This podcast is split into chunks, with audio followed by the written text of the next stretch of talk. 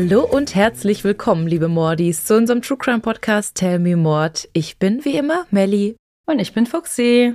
Und endlich bin wieder ich dran, das erste Mal im neuen Jahr und ich freue mich riesig, dir diesen Fall zu erzählen.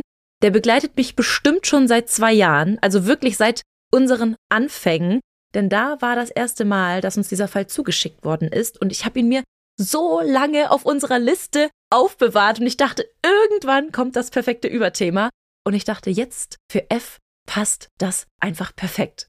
Okay, ich bin mega gespannt. Erstens, ob ich den auch in unserer Inbox gesehen habe und zweitens, Du hast ja schon mal F gehabt. Warum hat es ein anderer Fall dann eher geschafft? ja, frag ich mich wirklich auch. Ich glaube, weil ich mir für diesen Fall zig Überthemen überlegt hatte. Mhm. Also hier hätte wirklich so viel gepasst und jetzt in dieser ganzen Weihnachtszeit und jetzt fiel auch so ein bisschen Schnee, war ich so ein bisschen in dieser ganzen, ja, in dieser Mut, so dieses kältere und frostige und dann habe ich nochmal in unsere Liste geguckt und sehe diesen Fall und sehe, dass er in Alaska spielt und dachte, ja, das passt doch eigentlich ganz gut. Dann ist es sogar eigentlich super aktuell, jetzt wo du Alaska sagst. Da gab es da auch diesen Airline-Vorfall, sag ich mal. Oh mein Gott, ja, da haben wir sogar noch letztens drüber gesprochen. Und du wirst lachen, oder vielleicht auch nicht lachen, die Leute im Flugzeug haben mit Sicherheit nicht gelacht. Aber Flugzeug ist schon mal ein gutes Stichwort für den heutigen Fall. Das passt schon mal ganz gut.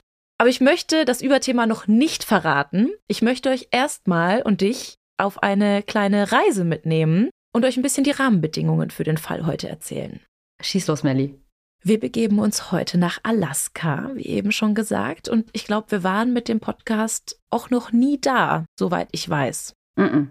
Alaska ist der östlichste bzw. auch nördlichste Bundesstaat der USA und auch der mit der niedrigsten Bevölkerungsdichte. Gerade mal 0,41 Einwohner leben hier pro Quadratkilometer.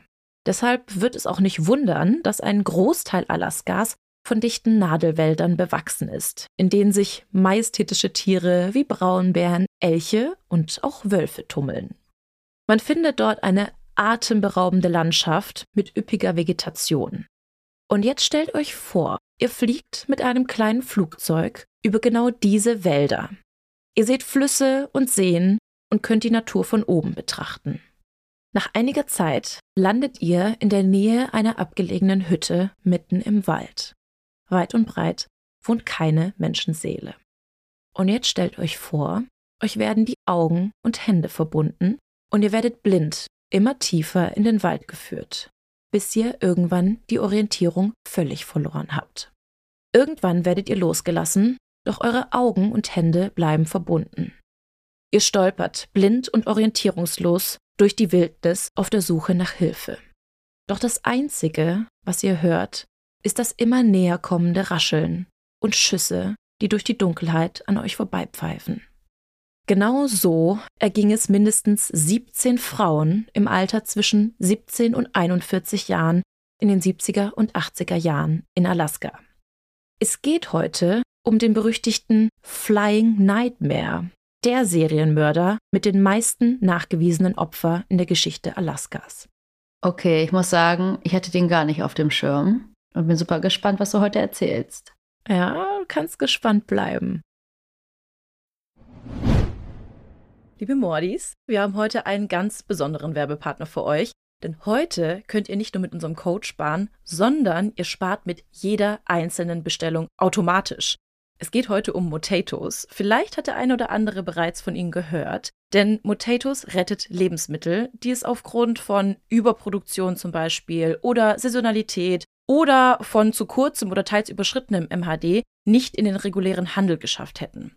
Und wie schon gesagt, ihr könnt hier richtig geile Schnäppchen ergattern, denn die Lebensmittel und auch Drogerieprodukte könnt ihr mit bis zu 80% Rabatt kaufen. Und wir mussten natürlich auch zuschlagen und haben heute unsere Box zugeschickt bekommen, die wir gemeinsam mit euch auspacken wollen. Ich hole es mal ganz kurz. Oh. oh Mann, das ist ganz schön schwer. Ja, ich weiß auch, was wir uns bestellt haben, dass es so schwer ist. Wir haben uns hauptsächlich für Sachen entschieden, die wir ohnehin im Alltag gebrauchen können. Zum Beispiel hier, Melli, schau mal. Unser beider Lieblingsmilchersatz. Die Alpro Not Milk im Achterpack für gerade einmal 16,79 Euro mit 30% Rabatt.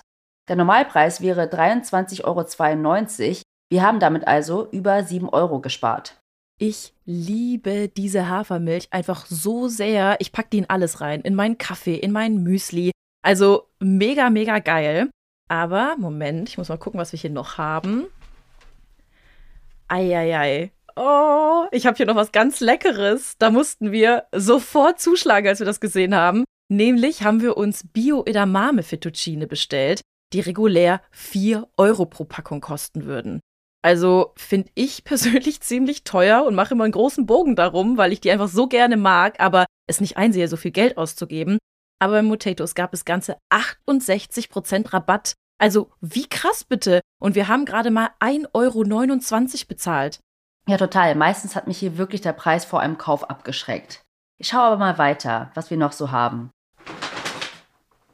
Oha, hier mein Daily Allrounder, der Express Benz Vollkorn Naturreis, den ich fürs Mittagessen gerne schnell in die Mikrowelle packe. Den haben wir hier für 35% weniger ergattern können. Den liebe ich auch so sehr. Ich nehme mir den wirklich fast jede Woche mit auf die Arbeit ins Büro, wenn es einfach mal schnell gehen muss in der Mittagspause. Und guck mal, Fuxi, ich habe mich hier besonders drauf gefreut. Das sind Gemüsechips. Da kosten zwei Packungen gerade nur 2,38 Euro. Und ich würde sagen, der nächste Filmabend kann kommen. Und wahrscheinlich wird es mal wieder eine True Crime Doku. Sehr wahrscheinlich. Aber für mich darf es bei einem Filmeabend auch gerne mal süß sein. Dafür habe ich mir erstmal 21% reduzierte Oreos bestellt. Du schwörst ja auf Oreos, denn die sind ja sogar vegan. Genau. Und ich muss gerade ein bisschen schmunzeln, denn ein Unboxing in einem Podcast ist wirklich ziemlich dumm. Aber Lebensmittel verschwenden ist noch viel dümmer, Leute. Vor allem bei so niedrigen Preisen. Und das Geile ist, ihr könnt bei uns sogar doppelt sparen, denn mit unserem Code TellMeMod15, alles groß und zusammengeschrieben, spart ihr nochmal 15% extra. Dieser Code ist gültig bis zum 31.03.2024 und alle weiteren Infos und Links zur Website findet ihr wie immer in unseren Show Notes. Und wir schauen jetzt einfach mal weiter, was wir noch so alles Leckeres in unserer Box finden können.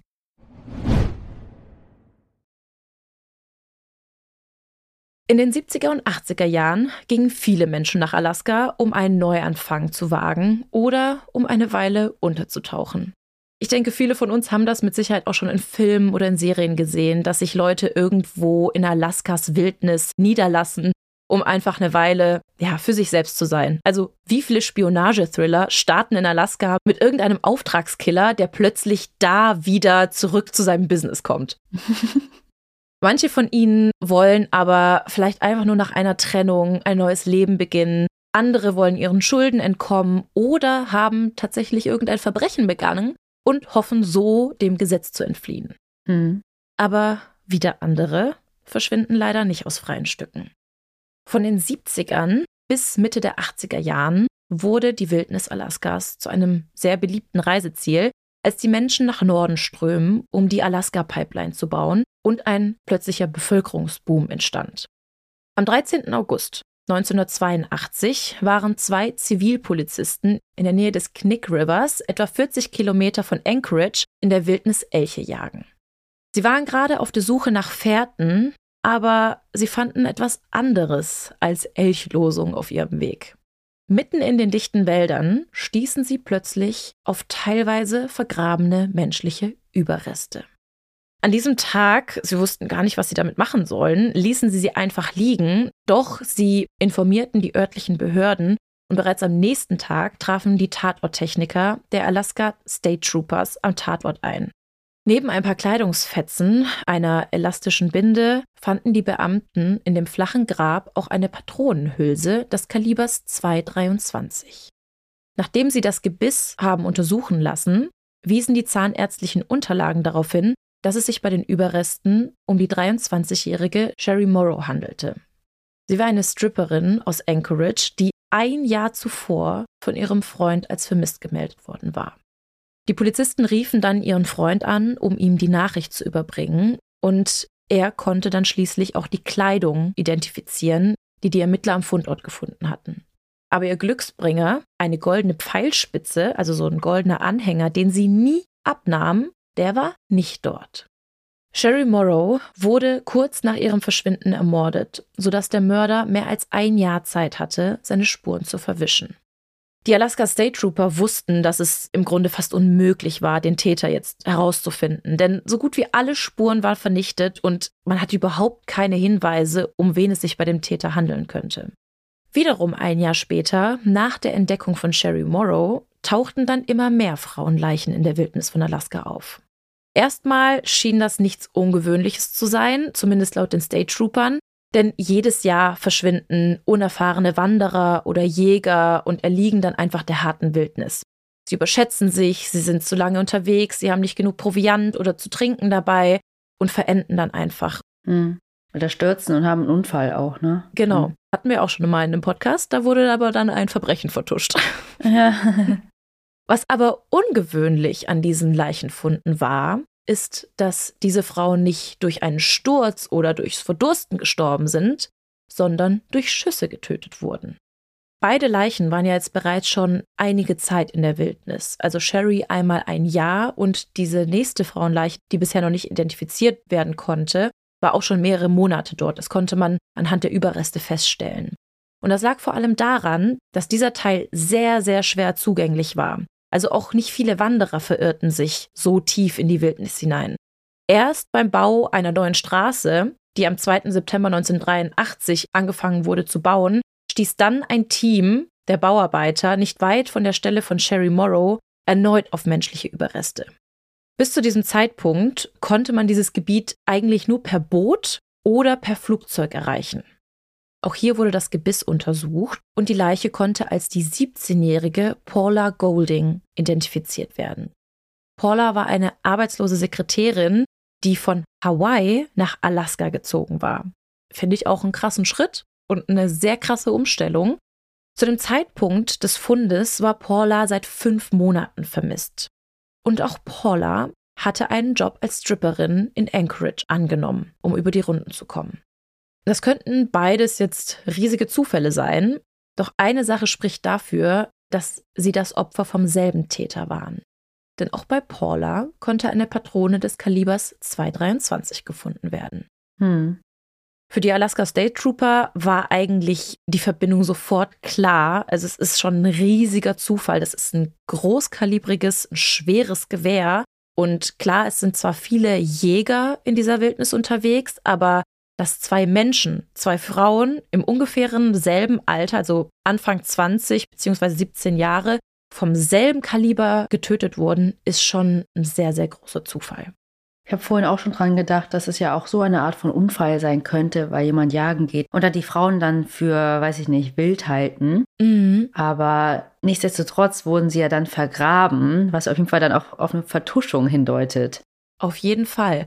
Und auch bei Paula fehlt ein Schmuckstück, das sie normalerweise immer bei sich trug, was auch schon merkwürdig ist. Die Alaska State Trooper sind auf jeden Fall alarmiert und vor allem völlig überfordert.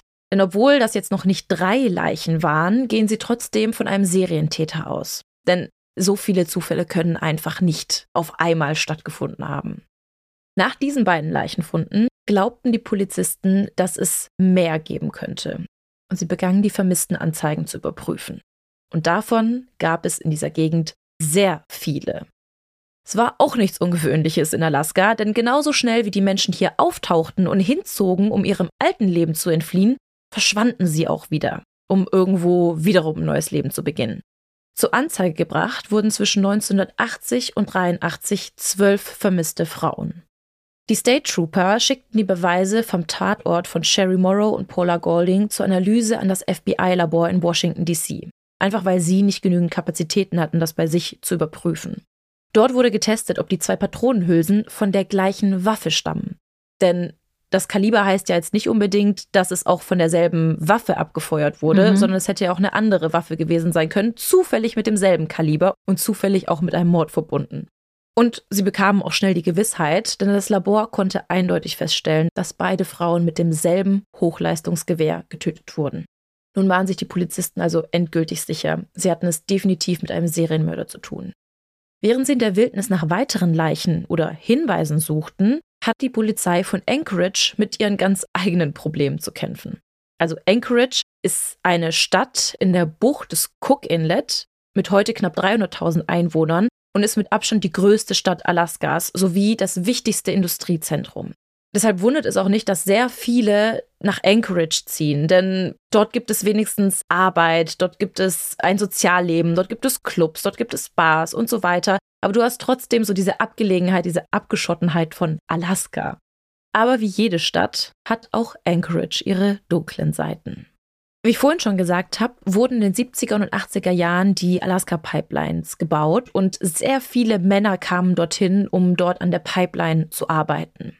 Wo viele Männer hinziehen, ziehen auch irgendwann viele Frauen hin, aber jetzt nicht unbedingt, um an der Pipeline zu arbeiten, sondern um irgendwie, ja, an schnelles Geld zu kommen. Und so fangen ganz viele von ihnen in Stripclubs an oder in Bordellen, um als Prostituierte zu arbeiten. Und wie wir bereits das eine oder andere Mal hier in diesem Podcast gehört haben, ist das nie ein besonders sicherer Job. Und immer wieder verschwanden Frauen aus Anchorage, die genau in diesem Milieu unterwegs waren. Cindy Polson war eine von ihnen. Sie galt tatsächlich kurze Zeit als vermisst, tauchte wenig später aber wieder auf. Doch das war nur reines Glück. Am frühen Morgen des 13. Juni 1983 rannte Cindy Paulson einen Highway in Anchorage hinunter. Sie war halbnackt und ihre Hände waren mit Handschellen hinter ihrem Rücken gefesselt. Sie war panisch und rannte um ihr Leben. Sie schrie und versuchte irgendwie vorbeifahrende Autos anzuhalten, und ein Wagen hielt an. Der Fahrer fragte sie natürlich, was passiert war, aber sie war so aufgelöst, dass sie kaum ein Wort herausbekam. Die wenigen Worte, die er verstand, waren Flugzeug, Waffe, Hütte und Vergewaltigung. Cindy wollte nicht zur Polizei, sondern in ihr Motel gebracht werden, in dem sie aktuell lebte. Sie war ebenfalls Prostituierte und sie hatte einfach Angst, von der Polizei einfach direkt nicht ernst genug genommen zu werden und wollte den ganzen Schreck, den sie erlebt hatte, einfach vergessen. Und so setzte der Autofahrer sie dort ab. Hm. Allerdings bekam der Empfangschef des Motels mit, was passiert war, und er sah auch, wie aufgelöst Cindy war und dass sie einfach halbnackt in das Hotel zurückstolperte, sodass er sie fragte, ob alles in Ordnung sei. Und als sie das einfach bejahte, beziehungsweise total apathisch einfach da saß, beschloss er einfach auf eigene Faust die Polizei zu rufen. Er erklärte ihnen, dass hier eine halbnackte Frau saß und dass ihr irgendwas Schlimmes passiert sein musste, und kurze Zeit später kamen bereits die Beamten der Anchorage Police zum Motel und wollten Cindy vernehmen. Erstmal nahmen sie ihr die Handschellen ab und versuchten sie irgendwie zu beruhigen, sie gaben ihr eine Decke, sie gaben ihr Kleidung und fingen dann langsam an, sie zu befragen. Waren die dann noch im Motel oder auf der Wache? Nee, im Motel. Also die erste mhm. Befragung mhm. haben sie erstmal im Motel durchgeführt, einfach weil sie so aufgelöst war und sie wollten ihr erstmal ein bisschen Ruhe gönnen. Aber trotzdem muss man ja auch so schnell wie möglich nach einem Verbrechen eine Aussage aufnehmen, weil ja viele Erinnerungen dann einfach vergessen werden oder sich vermischen. Und je früher man das nach einer Tat macht, desto sicher sind einfach die Aussagen, die jemand tätigt. Hm, und in diesem Fall, ich weiß, die Polizisten wussten das wahrscheinlich noch nicht, aber mit der möglichen Vergewaltigung dann auch Spuren sicherstellen, ne? Exakt das. Beweise. Genau. Greg Baker war einer der Polizeibeamten, die Cindy an diesem Tag vernahmen. Er erinnert sich an den Vorfall und erzählt. Sie trug Handschellen und hatte nur wenig Kleidung an. Sie wirkte von Anfang an sehr glaubwürdig. Sie war total verängstigt, aber erzählte uns ihre Geschichte. Cindy Paulson arbeitete als Sexarbeiterin auf der Straße, als Anfang Juli ein Wagen neben ihr anhielt. Der Mann im Inneren wirkte jetzt nicht besonders gepflegt, aber er war sehr, sehr höflich. Sie erinnert sich, dass er etwa 1,80 Meter groß war und relativ drahtig, nicht sehr muskulös und eine Brille trug. Was ihr aber sofort auffiel, war sein Stottern allein dadurch wirkte er halt total unsicher und nicht wirklich bedrohlich auf sie. Sie sagte, er wirkte halt eher wie so ein Kind, wie so ein unsicheres Kind, der sie jetzt nervös fragte, ob sie nicht zu ihm ins Auto steigen würde. Hm, das erste Mal. ja, so, so hat sie halt wirklich gedacht. Und dann hatte sie auch so ein bisschen Mitleid und war so, ja, okay, dann komm, dann tue ich dir jetzt den Gefallen. Ich meine, sie verdient ja auch ihr Geld damit und hat sich natürlich auch gefreut, aus der Kälte rauszukommen. Hm. Doch kaum war sie in sein Auto gestiegen, legte er ihr Handschellen an und hielt ihr einen Revolver an den Kopf. Er sagte ihr, wenn sie versuchen würde zu fliehen, würde er sie sofort erschießen. Er verband ihr aber zu diesem Zeitpunkt weder ihre Augen noch die Hände hinter ihrem Rücken. Denn der Grund, weshalb er die Handschellen so schnell anlegen konnte, war, dass eine Seite der Handschellen am Türgriff des Autos befestigt war und sie quasi mit der anderen Seite ans Auto gefesselt war. Hm. Anschließend fuhr er mit ihr in eine sehr gute Wohngegend in Anchorage und zog sie schließlich vor einem großen, gut gepflegten Einfamilienhaus aus dem Wagen. Im Inneren des Hauses sah es sehr ordentlich und auch hübsch aus, aber überall an den Wänden hingen Jagdtrophäen. Er zog sie immer tiefer in das Haus hinein, bis sie schließlich in seinem Arbeitszimmer, wie er es nannte, angekommen waren. Dort fesselte er sie erst und fixierte sie dann an einem Haken an der Decke. Dort, quasi hängend, zog er sie aus und Cindys Folter begann. Wie lange er sie genau vergewaltigte, wusste sie nicht mehr. Aber die Vergewaltigung war noch das harmloseste, was er ihr antat, erzählte sie später. Mit verschiedensten Werkzeugen fing er an, ihren ganzen Körper zu bearbeiten. Und ich gehe hier mit Absicht nicht ins Detail, denn das, was Cindy schildert, ist wirklich grauenvoll. Also ich kann ja nur mal sagen, welche Werkzeuge er benutzte. Es waren Zangen, es waren Hämmer, es waren Schraubenzieher. Hm. Nach Stunden der Folter ließ er sie dann irgendwann einfach dort an diesem Haken hängen und ging hoch in sein Schlafzimmer, um sich etwas auszuruhen. Aber er war noch nicht fertig mit ihr. Am nächsten Tag, sagte er, wolle er sie in seine Hütte in die Wildnis bringen. Wenn sie versuchen würde, auf dem Weg dahin jemanden auf sich aufmerksam zu machen, würde er sie töten. Er sagte ihr sogar zu diesem Zeitpunkt, dass er bereits ein Alibi habe und seine Freunde für ihn lügen würden und niemand ihr glauben würde. Er packte sie dann also in seinen Wagen und fuhr mit ihr zu einem kleinen Flughafen in der Nähe von Anchorage. Es war jetzt relativ früh am Morgen, also laut Aussagen so 6 Uhr in der Früh.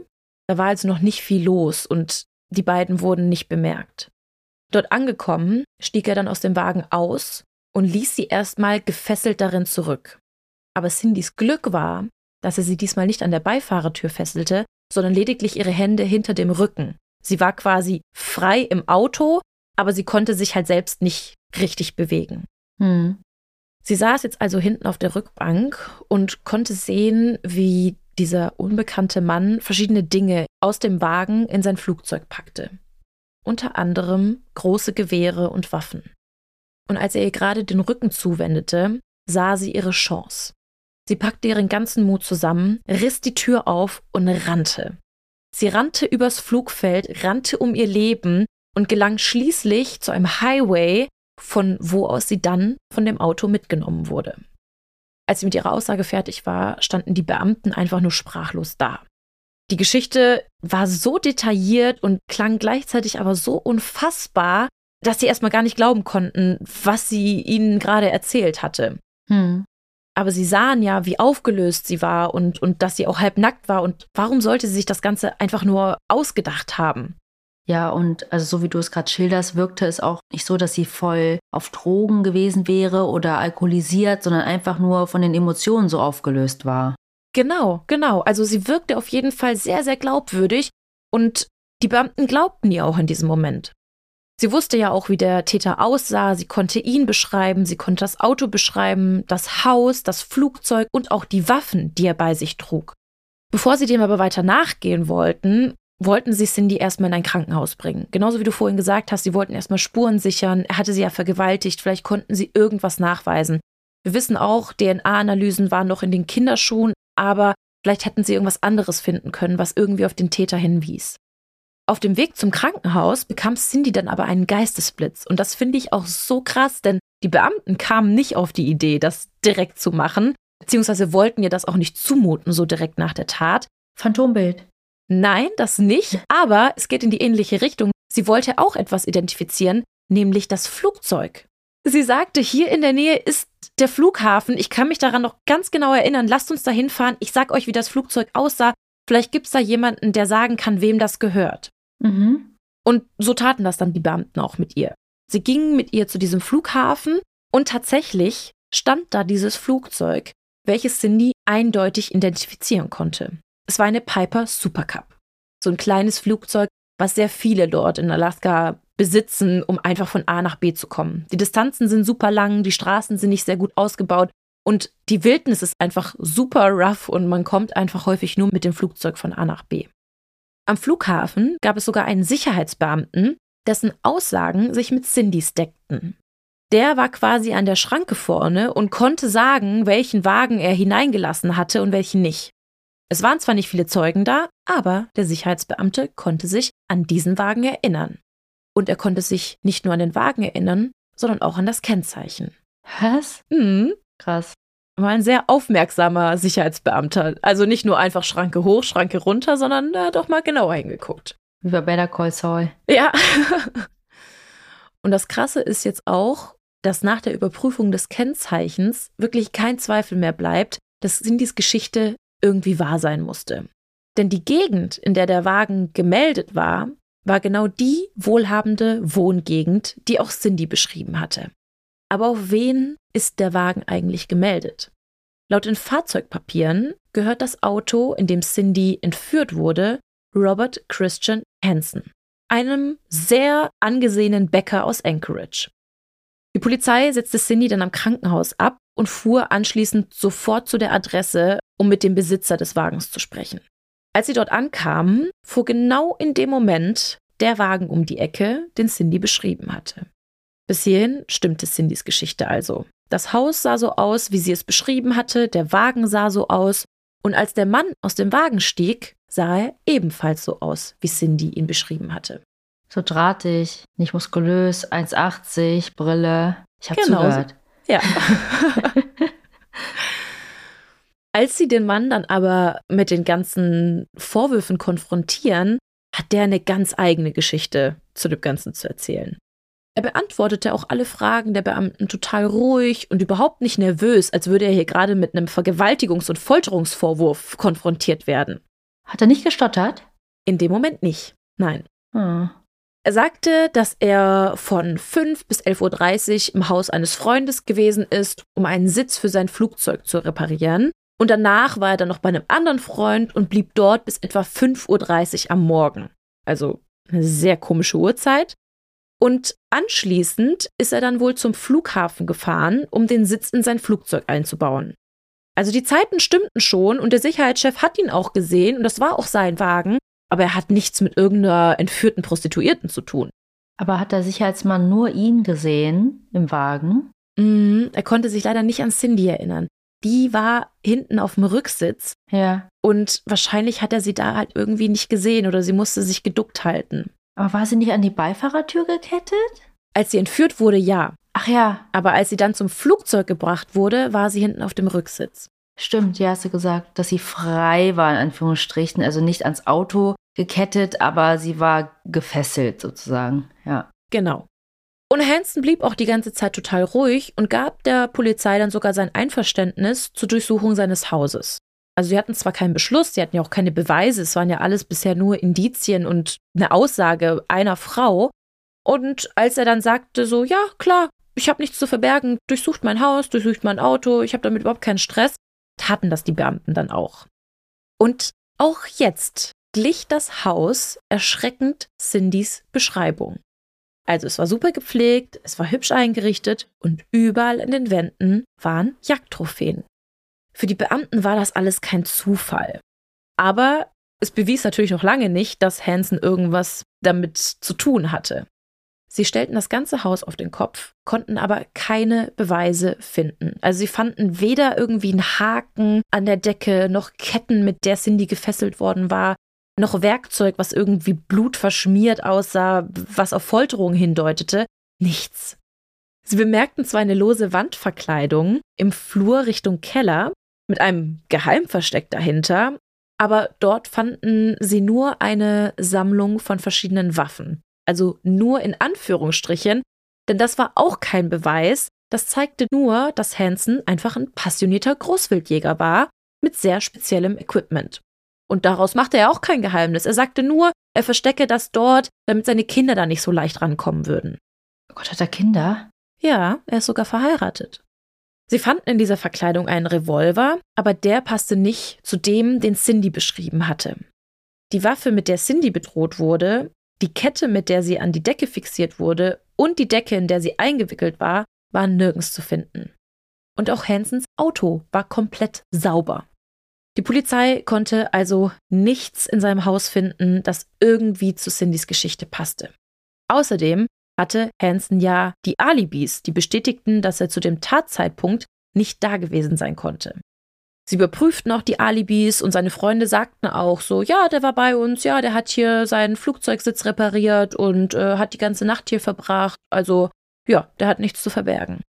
Und nachdem sie das alles überprüft hatten, gingen sie schließlich zurück zum Revier. Sie berichteten Cindy, was sie gefunden bzw. nicht gefunden hatten, und sie war komplett außer sich. Sie konnte es einfach nicht fassen. Sie war ihrem Killer nur knapp entkommen und niemand glaubte ihr. Sogar bei einer Gegenüberstellung konnte sie Hansen ganz klar identifizieren. Sie haben ihn tatsächlich ins Revier zur Gegenüberstellung vorgeladen und neben anderen Männern aufgestellt und sie konnte ganz klar sagen, ja, dieser Mann hat mich festgehalten.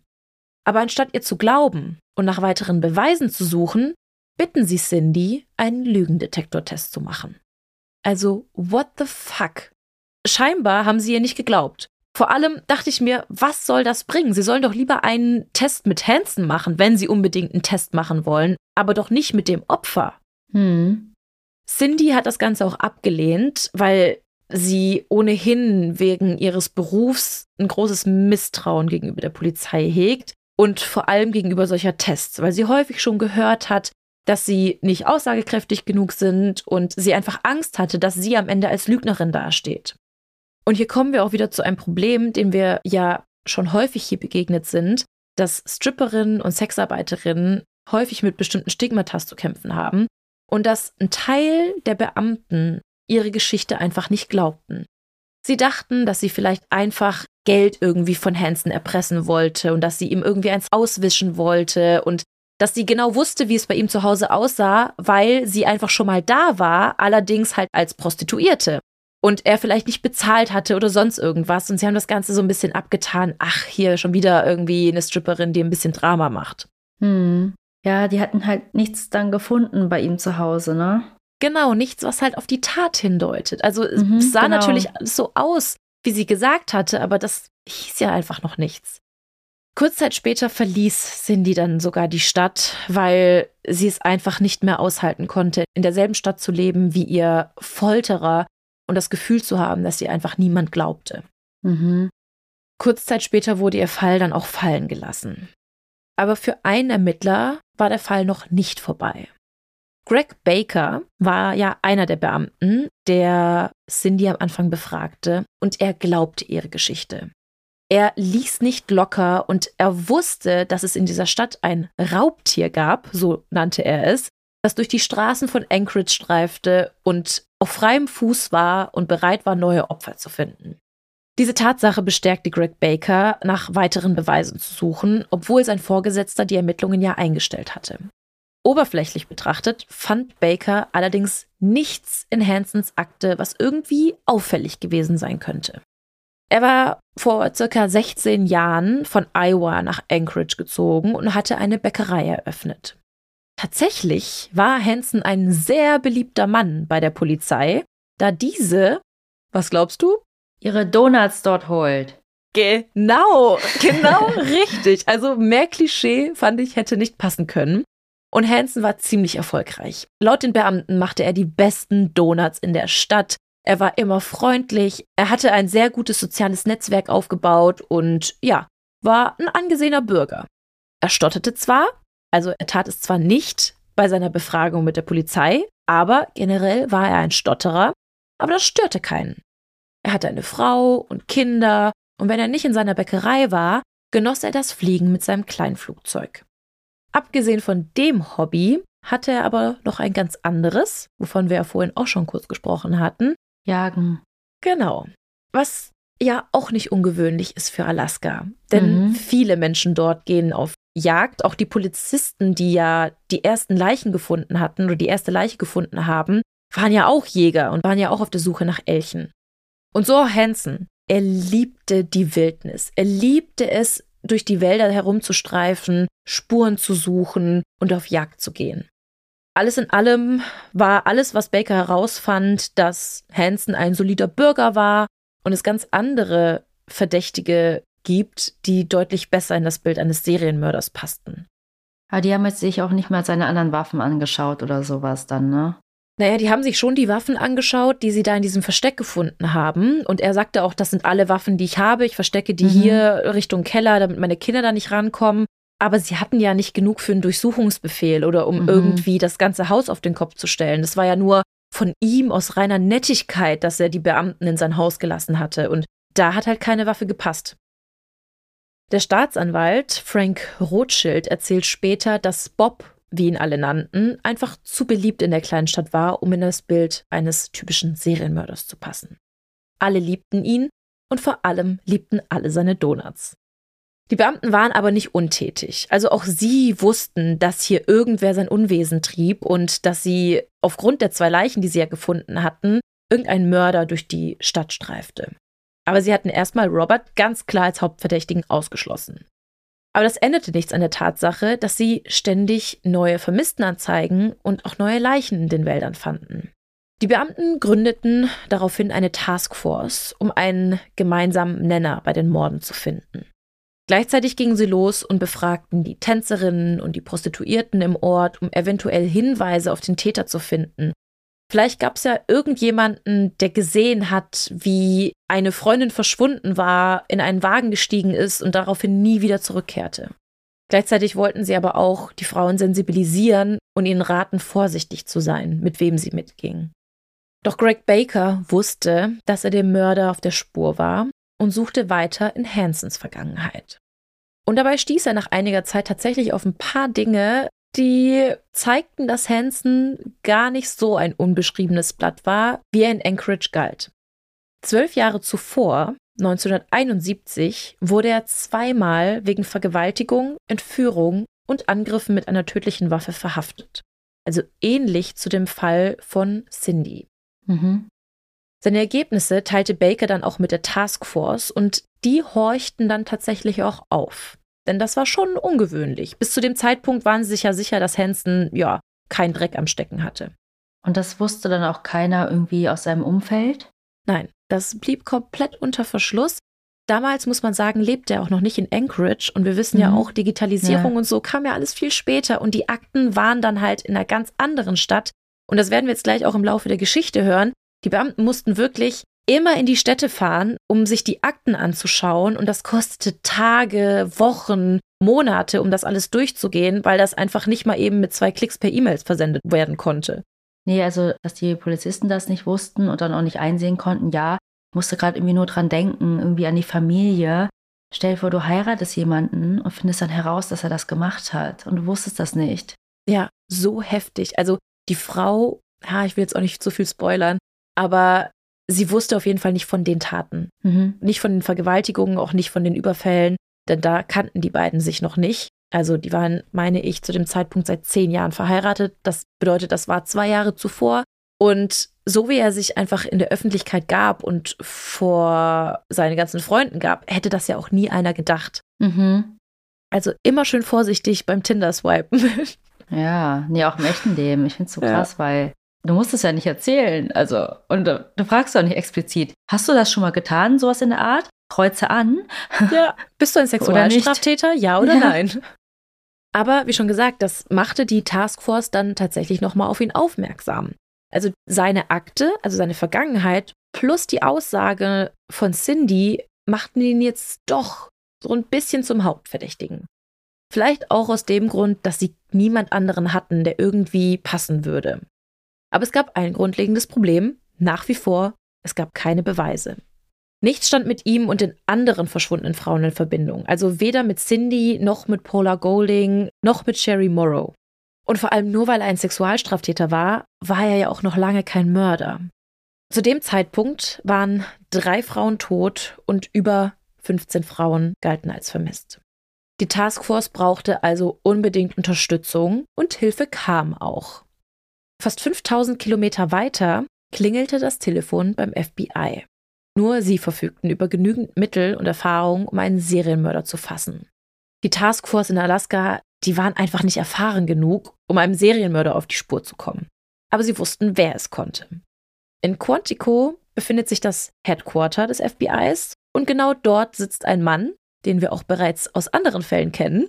Oh Gott, habe ich gerade wirklich seinen Namen vergessen? ähm, weiß ich nicht mehr? Douglas. Ja, Douglas. Oh ja. Mhm. Genau. Unseren liebsten Mindhunter-Star. Ich glaube, wir haben auch lange nicht mehr über ihn gesprochen.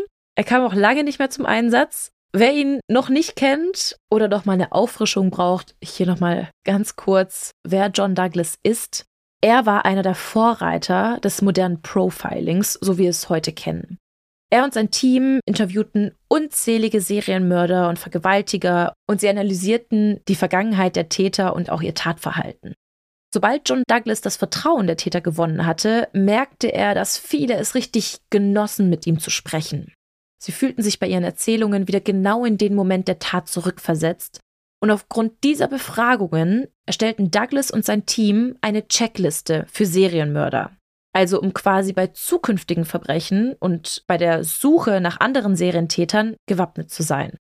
Mit jeder neuen Befragung lernten sie dann immer mehr hinzu. Nämlich zum Beispiel, dass viele Serienmörder bereits in jungen Jahren mit kleineren Verbrechen wie Brandstiftung oder Tierquälerei starten und sich irgendwann mal ihre Gewaltbereitschaft steigert. Douglas sagt irgendwann ganz passend, um den Mörder zu verstehen, muss man sich das Verbrechen anschauen. Man muss sich die Polizeiberichte anschauen, die Tatortfotos, das Profil des Opfers und der Autopsie und all das analysieren und in mögliche Zusammenhänge bringen. Auf dieser Grundlage versuchen sie dann ein bestimmtes Profil zu erstellen. Also die Merkmale des Täters quasi festzustellen, so wie zum Beispiel das Alter, den Beruf, die körperliche Verfassung und auch den sozialen Status, in dem sich der Täter befindet. Also wird jetzt auch John Douglas ein Teil der Suche des Serientäters. Und die Beamten der Taskforce geben jetzt alle Informationen, die sie haben über das Verbrechen, an das FBI weiter. Aber nur die Fakten, noch keine Analysen oder Theorien, wer es vielleicht gewesen sein könnte, sondern wirklich nur die reinen Fakten. Was war mhm. am Tatort gefunden worden? Wer waren die Opfer? Wie sind sie verschwunden? Wann sind sie verschwunden? Was hat Cindy erzählt? Also wirklich nur das, was wirklich geschehen ist, damit sie so wirklich ein rationales Profil von dem Täter erstellen können. Und so konnte John Douglas bereits nach wenigen Tagen die ersten Schlüsse ziehen. Er schlussfolgert, da der Täter so aktiv war, musste er scheinbar komplett unbemerkt handeln können in dem Ort. Er musste also jemand sein, der unabhängig arbeitet, eventuell ein eigenes Business hat und seine Arbeitszeiten selbst festlegen konnte. Und wir wissen, Hansen führte eine eigene Bäckerei. Außerdem schließt er aufgrund der Fundorte der Leichen auf einen Naturliebhaber, Jemand, der sich in den Wäldern auskennt und weiß, wo er die Leichen ablegen kann. Und wie wir auch schon besprochen haben, Hansen war passionierter Jäger. Er hatte richtig Spaß daran, Macht über seine Beute auszuüben, sich heranzupirschen, zu töten und auszunehmen. Er war sogar richtig, richtig gut darin und gewann sogar Auszeichnungen und Preise. In Douglas Profil heißt es weiter, da der Täter seine Opfer tötete, war sich Douglas sicher, dass der Mörder ein Problem mit Frauen hatte und ein geringes Selbstwertgefühl besaß. Und auf der Grundlage von Mördern mit ähnlichen Profilen lieferte Douglas dann sogar ein ganz spezifisches Merkmal, welches der Täter haben musste. Douglas meint, dass der Täter so das Gefühl der Unzulänglichkeit und des geringen Selbstwertgefühls irgendwie kompensieren wollte. Und jetzt sagt er was, also dieses Merkmal, das finde ich so krass, dass er das tatsächlich herausfindet. Und auch die Taskforce findet das irgendwie sehr erschreckend, denn Douglas kommt zu dem Schluss, dass der Mörder jemand sein musste, der lispelt oder stottert. Ich finde das in der Serie auch schon so krass. Es trifft dann voll zu, also auch bei Criminal Minds übrigens. Ja. Aber ich denke mir jedes Mal, was ist, wenn das nicht zutrifft, es aber logisch klingt und dann sucht mhm. man da oder schaut sich die Leute an, die lispeln und stottern, aber nicht die, die es nicht tun. Ja, das denke ich mir halt auch. Aber trotzdem, also ich meine, der hat unzählige Täter interviewt. Und das ist ja wirklich so eine sehr analytische Arbeit gewesen. Der hat wirklich geguckt, okay, was ist bei denen in der Kindheit passiert? Was ist daraufhin, äh, keine Ahnung, später mit den Leichen passiert? Wie hat er gemordet und so weiter? Und aufgrund dessen konnten die das alles so genau herausfinden. Aber ich denke mir halt trotzdem, wenn du dich dann wirklich nur auf diese eine Tätergruppe versteifst, dann schließt du ja alle anderen aus. Ja, das meine ich. Aber in dem Fall hatte die Taskforce ja bereits einen Hauptverdächtigen für sich herausgefunden. Und dann passt auch noch alles, was Douglas sagt, ha, genau auf Hansen. Also alles, sogar das Stottern. Wie krass ist das? Mhm. Und das hat halt alle, so wie auch uns jetzt beide, komplett umgehauen. Und das führte dazu, dass sie noch intensiver in Hansens Vergangenheit gruben. Sie durchforsteten jetzt alle Archive seiner letzten Wohnorte und fanden einige neue Hinweise. Und wie ich vorhin schon gesagt habe, das dauerte Wochen. Also es hat wirklich lange gedauert, denn Hansen ist einige Male umgezogen und überall ist irgendwie dann was passiert, aber es gab keine zentrale Stelle, wo alle Akten gesammelt wurden und es hieß, okay, Hansen ist jetzt, keine Ahnung, Vergewaltiger, Einbrecher, Erpresser, keine Ahnung, sondern das ist halt alles in diesen einzelnen Orten passiert mhm. und die in Anchorage mussten erstmal alles sammeln. Und woher wussten Sie, wo er überall gewohnt hat? Hat er das einfach erzählt oder gibt es darüber dann oder gab es darüber ein Register? Darüber gab es ein Register, aber sie haben auch natürlich Freunde und Bekannte befragt, was die wussten. Mhm. Und teilweise hat er daraus auch kein Geheimnis gemacht. Also nur weil du sagst, du hast jetzt mal in, weiß ich nicht wo gewohnt, googelt ja jetzt keiner. Hansen, Vergewaltiger, äh, Iowa. aber diese Suche führte die Taskforce dann zu neuen Hinweisen. Sie erfuhren, dass Hansen drei Jahre lang in einer Erziehungsanstalt verbrachte, weil er die Busgarage seiner Highschool als Kind in Brand gesteckt hatte. Und das war ja auch ein Punkt, was Serienmörder verbindet. Brandstiftung. Genau, Brandstiftung. Laut Douglas erstelltem Profil soll der Mörder ja auch ein sozialer Außenseiter sein. Hansen war zwar zum Zeitpunkt der Taten kein offensichtlicher Außenseiter, denn er besaß ja die Bäckerei und er war ein angesehenes Mitglied der Gesellschaft, aber in seiner Vergangenheit war er aufgrund seines Stotterns ein großer Außenseiter. Mhm, ja, wahrscheinlich vor allem während der Schulzeit. Genau, er wurde halt permanent gehänselt und er war der kleine Hansen und wurde ständig geschlagen. Und wenn er dann mal irgendwie versucht hatte, sich zu behaupten, wurde er halt einfach verprügelt. Und das hat einfach an seinem Selbstwertgefühl genagt. Und Douglas Profil sagt auch weiter, dass der Mörder mit der Zeit gelernt hätte, normal in der Gesellschaft zu funktionieren. Aber die perversen Fantasien und Gedanken in seinem Inneren weiter wuchsen. Im Jahr 1967 zog er dann schließlich nach Alaska, um dort ein neues Leben zu beginnen und um bessere Jagdgründe zu finden. Drei Jahre nach seinem Umzug wurde er dann wegen der Vergewaltigung einer Rezeptionistin mit vorgehaltener Waffe verhaftet. Er plädierte allerdings auf unschuldig. Tatsächlich kam er auch aus Mangel an Beweisen frei. Bereits einen Monat später wurde er dann wegen Vergewaltigung einer Frau angeklagt, der er nach Hause gefolgt war. Es wurden daraufhin weitere psychiatrische Gutachten erstellt, die zeigten, dass er wirklich psychisch labil war und viele perverse Ansichten und Fantasien hatte. Nach außen hin wirkte er zwar wie ein respektabler Bürger, aber nach innen hin hatte er Vergewaltigungsfantasien, Mordfantasien und so weiter. Vor Gericht behauptete er aber, Gedächtnislücken zu haben, und so wurde er gerade mal zu fünf Jahren in einer psychiatrischen Klinik verurteilt und später sogar in ein Resozialisierungsprogramm aufgenommen. Also alles, was die Profiler herausfanden, passte haargenau auf Robert Hansen. Während sich die Polizisten auf Hansen konzentrierten, suchten sie nach weiteren Opfern. Sie suchten in der Gegend, in der auch die anderen drei Opfer gefunden worden waren, doch die Polizei fand nichts. Das Gebiet war einfach viel zu groß und unübersichtlich, um irgendwie weitere Gräber zu finden. Aber trotz des FBI-Profils und den Polizeiakten fehlten noch immer handfeste Beweise, um Hansen irgendwie mit den Morden in Verbindung zu bringen. Seine Polizeiakten waren zu alt und hatten auch nichts mit den neueren Morden zu tun. Und die Indizien reichten ebenfalls nicht aus, um ihn festzunehmen. Die Ermittler hofften, dass Cindy irgendwie Licht ins Dunkel bringen könnte. Sie luden sie also erneut zur Befragung ein, denn vielleicht konnte sie sich noch an irgendwas anderes erinnern, was irgendwie auf Hansen hindeutete. Diesmal konnte sie tatsächlich eine der anderen Waffen identifizieren, die Hansen in seinem Besitz hatte. Doch abgesehen von Cindy war Hansen seit zehn Jahren nicht mehr in eine Vergewaltigung oder Entführung verwickelt. Also man könnte ihn höchstens für Vergewaltigung dran kriegen, aber nicht für die ganzen Morde. Mhm. In der Hoffnung, irgendwie den Fall auf ein neues Level zu bringen, suchten die Ermittler nach weiteren Opfern von Hansen mit ähnlichen Erfahrungen wie Cindy, die vielleicht auch fliehen konnten.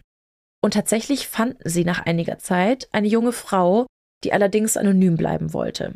Sie musste später auch nicht aussagen, sondern sie wurde jetzt erstmal befragt, ob sie sich an irgendwas erinnern konnte. Und tatsächlich erzählte sie, dass sie vor einem Café entführt wurde, in eine Hütte im Wald gebracht wurde und ebenfalls wie Cindy mit vorgehaltener Waffe vergewaltigt wurde. Zu dem Zeitpunkt war sie gerade mal 17 Jahre alt. Tatsächlich überlebte auch sie den Angriff und erzählte später, was der Täter zu ihr sagte.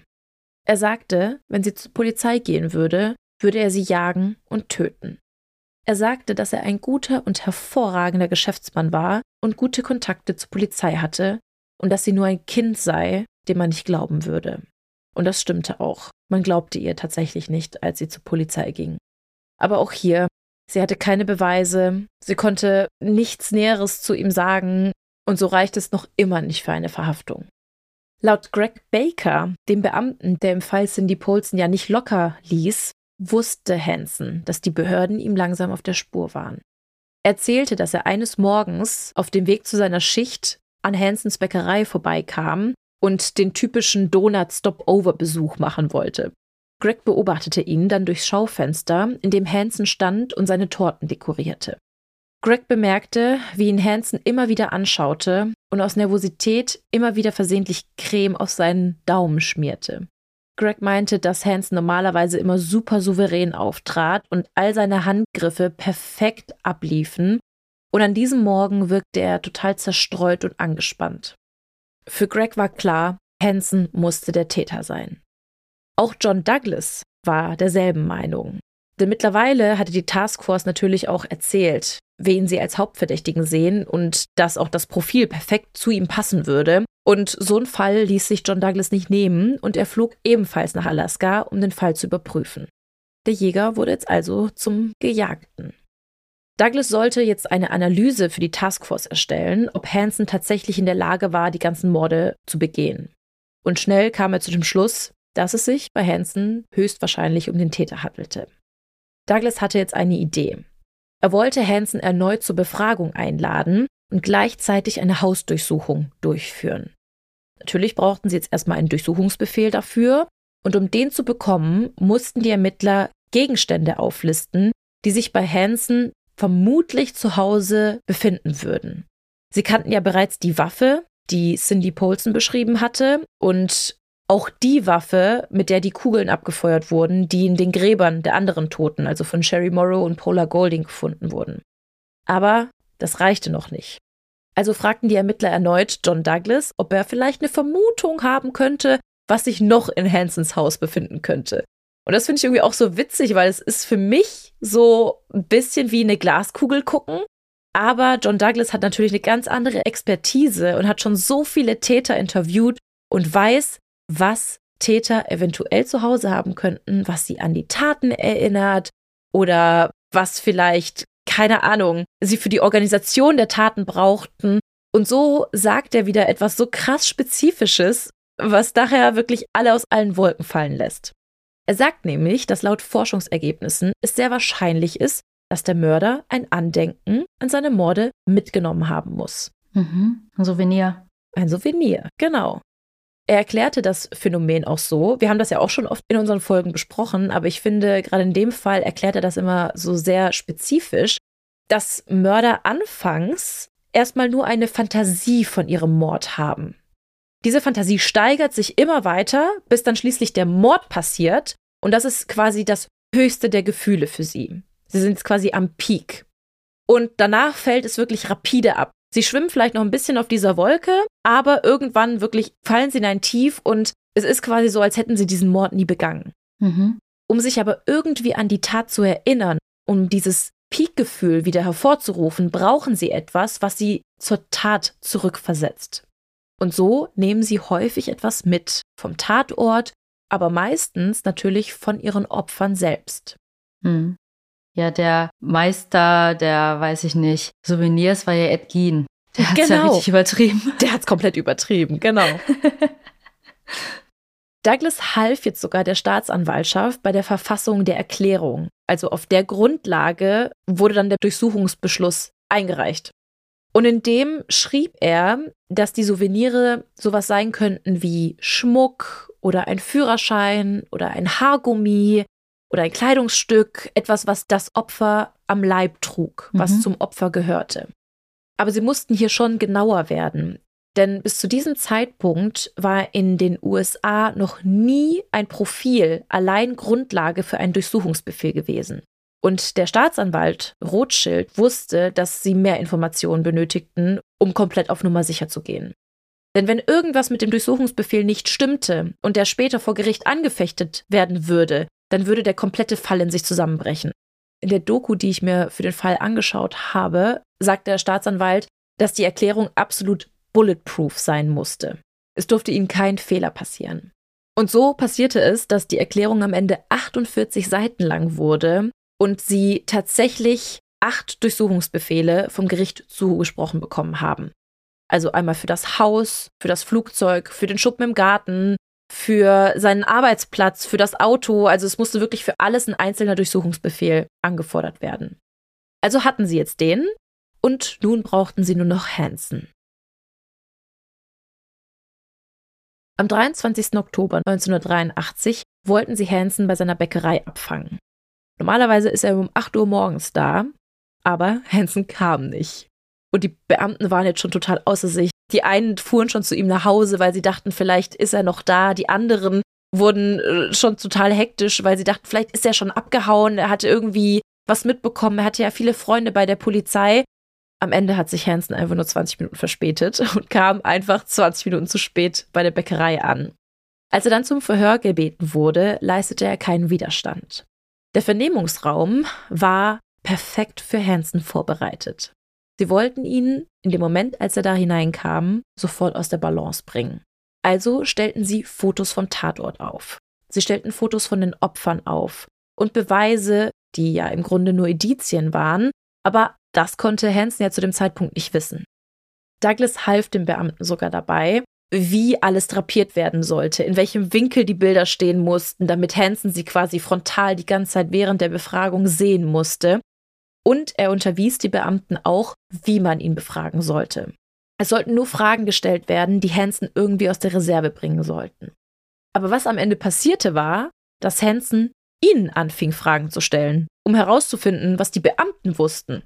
Also, es war wieder so ein Katz-und-Maus-Spiel. Hansen sah sich immer noch als der Jäger und als der Überlegene und saß dann einfach da und fragte dann einfach so, ja, woher wissen Sie das denn? Also, der hat überhaupt keine Einsicht gezeigt, der schien überhaupt nicht sich von diesen Bildern und von dem Verhörraum beeinflussen zu lassen.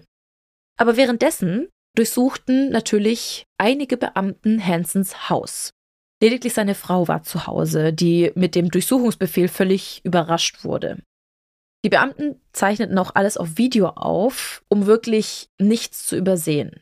Denn was sie suchten, hätte überall sein können. Hansen in der Zwischenzeit wusste, dass die Beamten sein psychologisches Gutachten kannten, also erzählte er ihnen lediglich das, wovon sie sowieso schon wussten. Er erzählte von seiner strengen Familie und dass er ein sehr schwieriges Verhältnis zu seinem Vater hatte und er gab auch zu, dass er in den frühen 70ern viel bei Prostituierten war und dass er es unverschämt fand, wenn die ihre Preise unwillkürlich erhöhten und dann halt wütend wurde. Aber er bestritt, je eine von ihnen bedroht zu haben. Während Hansen seine Aussage tätigte, wurde sein Haus auf den Kopf gestellt. Wieder andere Polizisten fuhren zu seiner Bäckerei und zum Flughafen. Doch sowohl sein Arbeitsplatz als auch sein Flugzeug waren sauber. Das Haus war jetzt also Mittelpunkt der Ermittlungen. Bei der Durchsuchung des Schlafzimmers fanden die Beamten dann plötzlich etwas Auffälliges. In einer kleinen Kiste in der Kommode fanden sie eine Karte der ganzen Region. Auf dieser Karte befanden sich 37 Markierungen. Sie befanden sich alle um den Bereich herum, in dem die Leichen gefunden wurden. Aber was natürlich sofort auffällt, ist, dass es viel mehr Markierungen sind als bisher gefundene Leichen. Die Ermittler suchten also weiter. Auf dem Dachboden fanden sie dann schließlich hinter einer Isolierung ein weiteres Geheimversteck. Auch hier unzählige Waffen. Unter ihnen eine 223er Ruger. Genau das Gewehr, mit dem Sherry Morrow und Paula Golding getötet wurden. Außerdem ein Revolver mit Holzgriff, der dem, den Cindy Polson beschrieben hatte, sehr ähnelt. Das Suchteam teilte die Funde umgehend den Beamten mit, die die Befragung von Hansen in der Zwischenzeit durchführten. Das Netz schloss sich also immer enger um Hansen. Aber er war noch immer nicht bereit zu reden. Die Befragung ging mittlerweile stundenlang und in der Zwischenzeit haben sich auch immer mehr Freunde und Nachbarn um Hansens Haus herum versammelt, weil sie sich das ganze Spektakel ebenfalls anschauen wollten. Unter den Schaulustigen war eine Nachbarin, die nicht länger schweigen wollte. Sie erzählte einem der Beamten, was ihr auf dem Herzen lag und was Hansens Alibi umgehend zunichte machte. Sie war die Frau von einem von Hansens Freunden, die ihm in der Nacht von Cindy Polsons Entführung ein Alibi gegeben hatten. Sie erzählte, dass das Alibi falsch war und ihr Mann Hansen nur das Alibi gab, um seinen Freund zu schützen. Der wusste aber gar nicht, dass es um einen versuchten Mord oder eine Vergewaltigung mhm. ging, sondern Hansen hatte ihm einfach nur erzählt, dass die Polizei ihn irgendwie auf dem Kika hatte und dass er einfach ein läppisches Alibi brauchte. Seine Frau wäre nicht glaubwürdig genug, sage ich mal, und äh, er halt quasi unabhängige Leute bräuchte. Und sie gaben ihm das auch gerne, weil sie mochten ihn einfach. Mhm. Aber mit dieser Aussage war Hansens Alibi hinfällig. Weil er auch gelogen hat. Das kommt ja auch noch dazu, ne? Genau. Und das war noch nicht alles, denn wir erinnern uns noch an Douglas Erklärung und was dort alles drin stand, was sie finden würden. Also, dass der Täter eine oder mehrere Trophäen mitgenommen haben musste. Denn bei der Durchsuchung fanden sie dann auch die Halskette von Sherry Morrow und auch den Anhänger von Paula Golding. Und ebenfalls andere Gegenstände, die bisher nicht mit gefundenen Leichen bzw. vermissten Personen in Verbindung gebracht werden konnten. Die Ermittler riefen das Revier nun an und trotz der erdrückenden Beweise wollte Hansen noch immer nicht gestehen. Aber schließlich hatten sie genug, um ihn zumindest im Fall von Cindy Paulson, Sherry Morrow und Paula Golding zu verhaften. Die Kaution wurde auf 500.000 Dollar festgesetzt. So hatten sie genügend Zeit, um die Anklage gegen die anderen Opfer vorzubereiten. Drei Punkte auf der Karte, die in seinem Schlafzimmer gefunden wurden, stimmten mit den Fundorten der Leichen überein. Und ein weiteres X konnte mit dem Fund einer bereits vor Jahren gefundenen Leiche in Zusammenhang gebracht werden. Die übrigen Xe markierten vermutlich weitere Opfer. Ein Ermittler beschreibt das ganz treffend. Es war eine grausame, blutige Landkarte. Ich dachte, du wolltest jetzt sagen, das war halt eine blutige Schatzsuche. Mhm, hätte auch sehr passend sein können. Aber schließlich dachten die Polizisten, dass sie genug hatten, um ihn für die vier Morde zu verurteilen. Und er und sein Anwalt wurden daraufhin mit den Beweisen konfrontiert.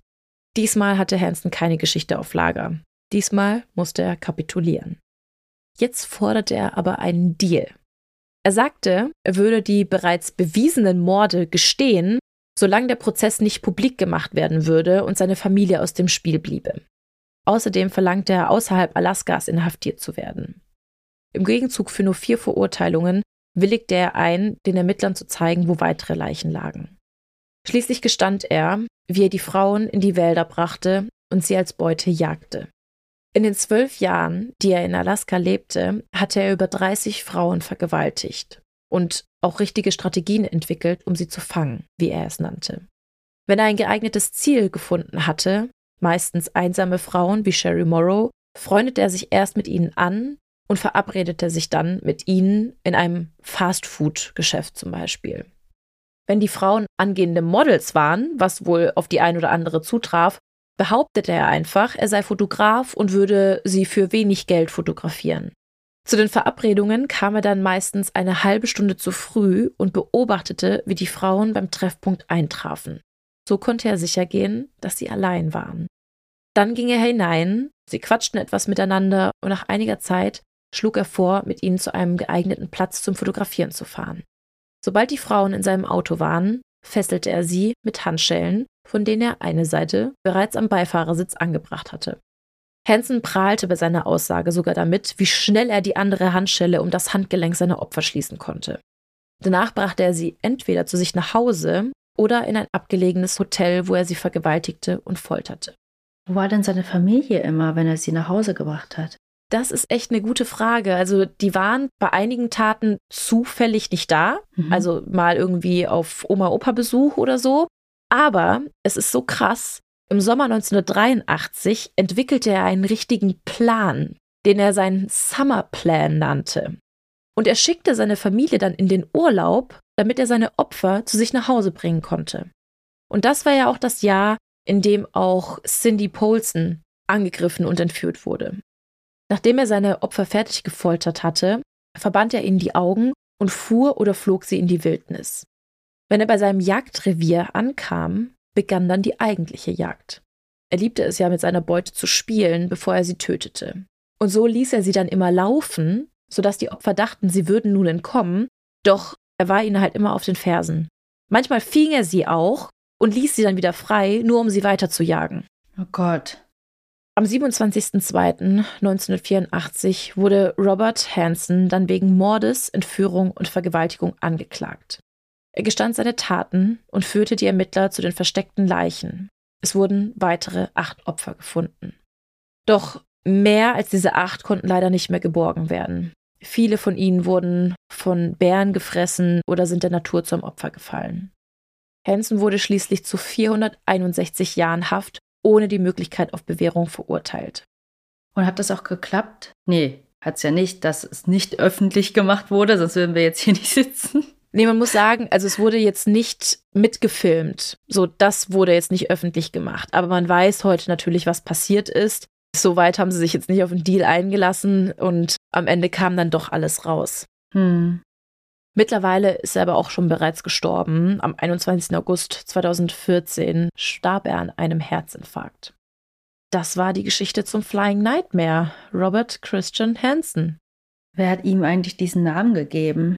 Das waren die Medien. Also es war halt die Tatsache, dass er mit seinen Opfern mit seinem Flugzeug in die Wildnis geflogen ist. Das gab es einfach bis dahin noch nicht. Das war einfach auch so offensichtlich irgendwie. Also alle hätten an diesem Flugplatz Zeugen sein können und er hat es einfach trotzdem durchgezogen. Mhm. Ja, und ich finde auch Nightmare, also der Albtraum, das passt mhm. richtig gut. Ich habe es ja schon gesagt, also da wegzulaufen, nicht nur zu denken, du bist frei, sondern einfach gejagt zu werden, mit verbundenen Augen. Und gerade in Wäldern, du hörst doch alle möglichen Umgebungsgeräusche. Es ja. muss so gruselig sein überall knackt es und mhm. pfeift mhm. es und ach, ich will mir das gar nicht vorstellen. Das ist mein absoluter Albtraum. Ja. Also so schon nachts alleine durch den Wald zu laufen, ist schon super gruselig. Und dann stell dir vor, du hast überhaupt keine Orientierung, du bist blind, du bist gefesselt und du weißt, ein Psychopath folgt dir gerade und will dich umbringen. Ja, und wenn ich auch an Alaska denke, du hast ja auch gesagt, die sind teilweise nicht begleitet gewesen.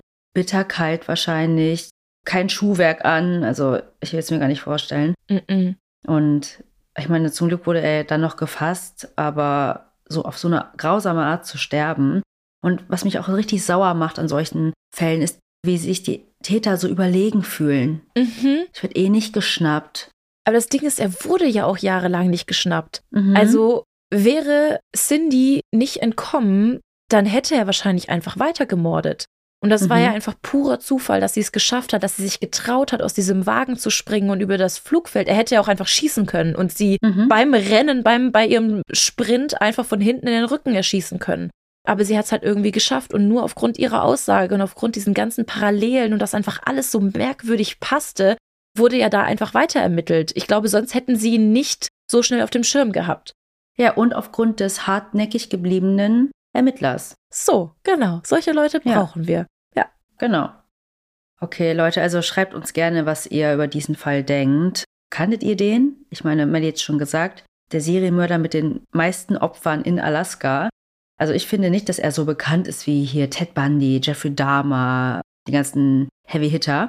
Aber trotzdem, also ich glaube, innerhalb der USA, in diesen Staaten ist er dann wahrscheinlich schon sehr bekannt. Ja, und jetzt kommen wir auch zur heutigen Heldentat. Ist natürlich wieder heavy, aus so einer Stimmung, nach so einem krassen Fall da rauszukommen. Also es ist auf jeden Fall eine Heldentat, das schon mal vorweg. Aber ich muss auch sagen, ich war danach auch ein bisschen verärgert, um das schon mal irgendwie vorwegzunehmen. Ihr wisst doch, wenn ich vorgelesen habe, was ich meine. Diese Heldengeschichte wurde uns von einer Hörerin zugeschickt und sie möchte anonym bleiben. Also zum Glück habe ich auch bis zum Ende gelesen und habe dann diesen Wunsch dann noch mitgelesen. Also ich lese vor. Huhu, ihr beiden, ich höre euch erst seit kurzem. Es gab eine Folge, wo es um ältere Menschen ging, die weggelaufen und verstorben sind. Es ist richtig, dass man niemanden einfach einsperren darf oder auch nur fixieren oder zum Beispiel Bettgitter hochmachen darf. Das geht bei akuter Gefahr, ist aber Freiheitsberaubung und muss dann auf jeden Fall das Betreuungsgericht informieren.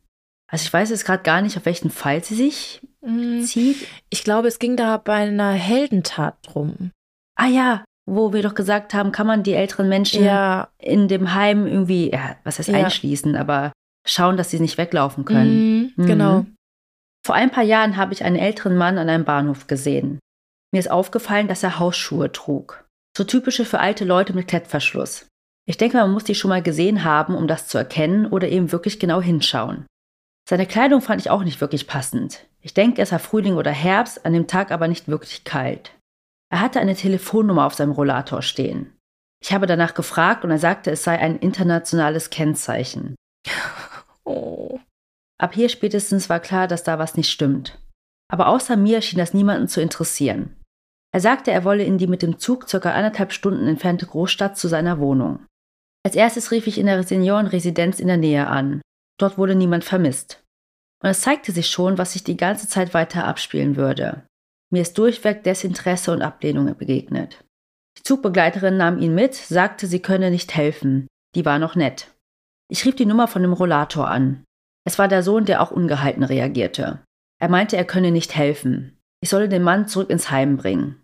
Ich sprach mehrmals mit ihm, im Laufe der Zeit ging es dann. Ich stieg am nächsten Bahnhof mit dem Mann unter einem Vorwand aus und ging mit ihm in den Bahnhof, der zum Glück besetzt war.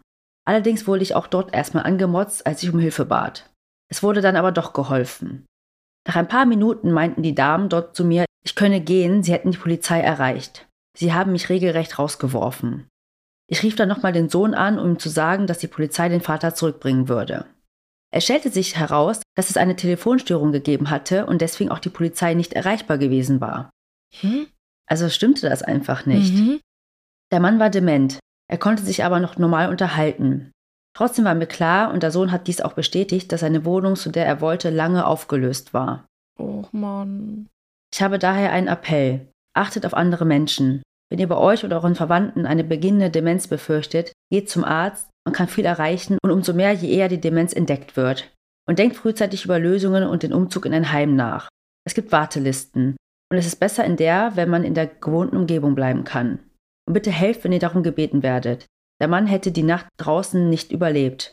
Und auch die Gegend um den Bahnhof der Großstadt hätte eine Gefahr dargestellt. Liebe Grüße und weiterhin viel Erfolg mit eurem Podcast.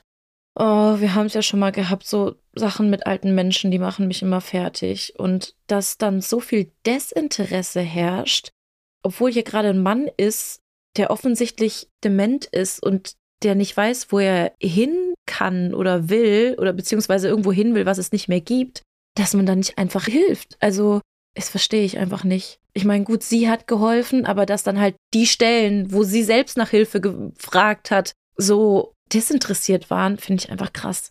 Aber nicht nur desinteressiert, sondern zum Teil wurde sie angemotzt, mhm. rausgeworfen. Angelogen. Angelogen, ja. Der Sohn hatte anscheinend darauf auch keinen Bock. Mhm. Also es klang jetzt so durch. Ich weiß nicht. Mich hat das einfach verärgert, weil das einfach wieder zeigt, wir leben in einer Gesellschaft aktuell, die Leute haben keine Zeit, man mhm. denkt nur an sich. Also ich will das nicht ähm, verallgemeinern, aber es ist in vielen Fällen leider so, die Person ist jetzt nicht unser Problem, wir haben unser eigenes Zeug zu tun. Und ich meine, wie sie das alles geschildert hat, das war schon einen halben Tag füllend, aber sie hat Klar. sich die Zeit genommen, ja. sie hat genau hingeschaut, das sind Hausschuhe. Der Mann ist komisch gekleidet. Und warum hast du eine Telefonnummer am Rollator stehen, mm. wenn du mhm. selber zurechtkommst? Mm. Ja, da hat sie auf jeden Fall genau hingeschaut und ja, dann nochmal für euch da draußen, schaut genau hin. Wenn ihr denkt, jemand braucht Hilfe, fragt einfach mal nett nach. Und meistens wird sich dann vielleicht mit einem Satz klären oder ihr werdet nach diesem Satz oder nach zwei merken, da sollte man vielleicht doch jemanden um Hilfe bitten. Ja, und selbst wenn es ein falscher Alarm war, ja. hat man zumindest hingesehen, geholfen. Ja, genau. Ach ja, doch, ich finde, das war eine Heldentat. Ja, genau, das ja. meine ich. Es ist eine Heldentat aber es hat mich verärgert, es hat mich nicht in eine bessere Stimmung gebracht. Nee. Toll. ja, toll. Aber wir müssen darüber sprechen und es ist gut, genau. dass wir hier darüber sprechen. Genau, genau. Also schickt uns gerne Heldentaten jeglicher Art. Wie ihr seht, wir lesen uns auch E-Mails durch. Das war eine E-Mail tatsächlich. Mhm. Heißt, ich hätte den Namen gewusst. Deswegen gut, dass die Person geschrieben hat, sie möchte anonym bleiben. Das können wir auf jeden Fall auch beherzigen, wenn ihr uns das sagt. Gerne am Anfang. Ja. lesen aber auch gerne einfach Geschichten auch aus der Zeitung vor, aus dem Fernsehen. Ich meine, wir haben ja alle ne, Instagram und so weiter, da wird viel in den Feed gespült. Aber gerne, gerne eure Heldentaten von euch, von euren Bekannten, Verwandten. Also sowas ist echt immer richtig cool. Ihr könnt uns aber nicht nur Heldentaten schicken, ihr könnt uns gerne Fallvorschläge schicken, Lob, Kritik, empfehlt uns gerne weiter, bewertet uns, hört uns fleißig. Ja, wenn euch der Podcast gefällt, könnt ihr uns auch gerne ein kleines Trinkgeld dalassen. Das könnt ihr bei Kofi tun. Den Link findet ihr in den Show Notes. Das ist ein virtueller Coffeeshop. Da könnt ihr uns einen Kaffee ausgeben. Und nochmal das Versprechen, alles, was ihr darüber bekommt, fließt auf jeden Fall nur in den Podcast. Ja. Drei Minuten Monolog von Fuxi. Jetzt würde ich sagen, genau. schließen wir die Folge ab. Ich habe Hunger. genau, es geht in zwei Wochen weiter mit G. Ihr könnt gespannt sein. Ich habe schon zu Melly gesagt, oh, dass wir das noch nicht gemacht haben, ist ein kleines Wunder, mhm. weil wir schon ein paar Mal drüber gesprochen haben. Und ich werde auch in zwei Wochen auflösen, wo wir das schon mal erwähnt haben. Ja, ihr könnt auch einfach gerne mal raten. Schreibt uns doch gerne, was ihr denkt, was es bei G wird. Genau. Also, bis dahin bleibt uns nur noch zu sagen, was wir immer sagen. Wir hoffen, ihr habt Lust auf mehr bekommen. Oder Murmort und bis bald. Tschüss.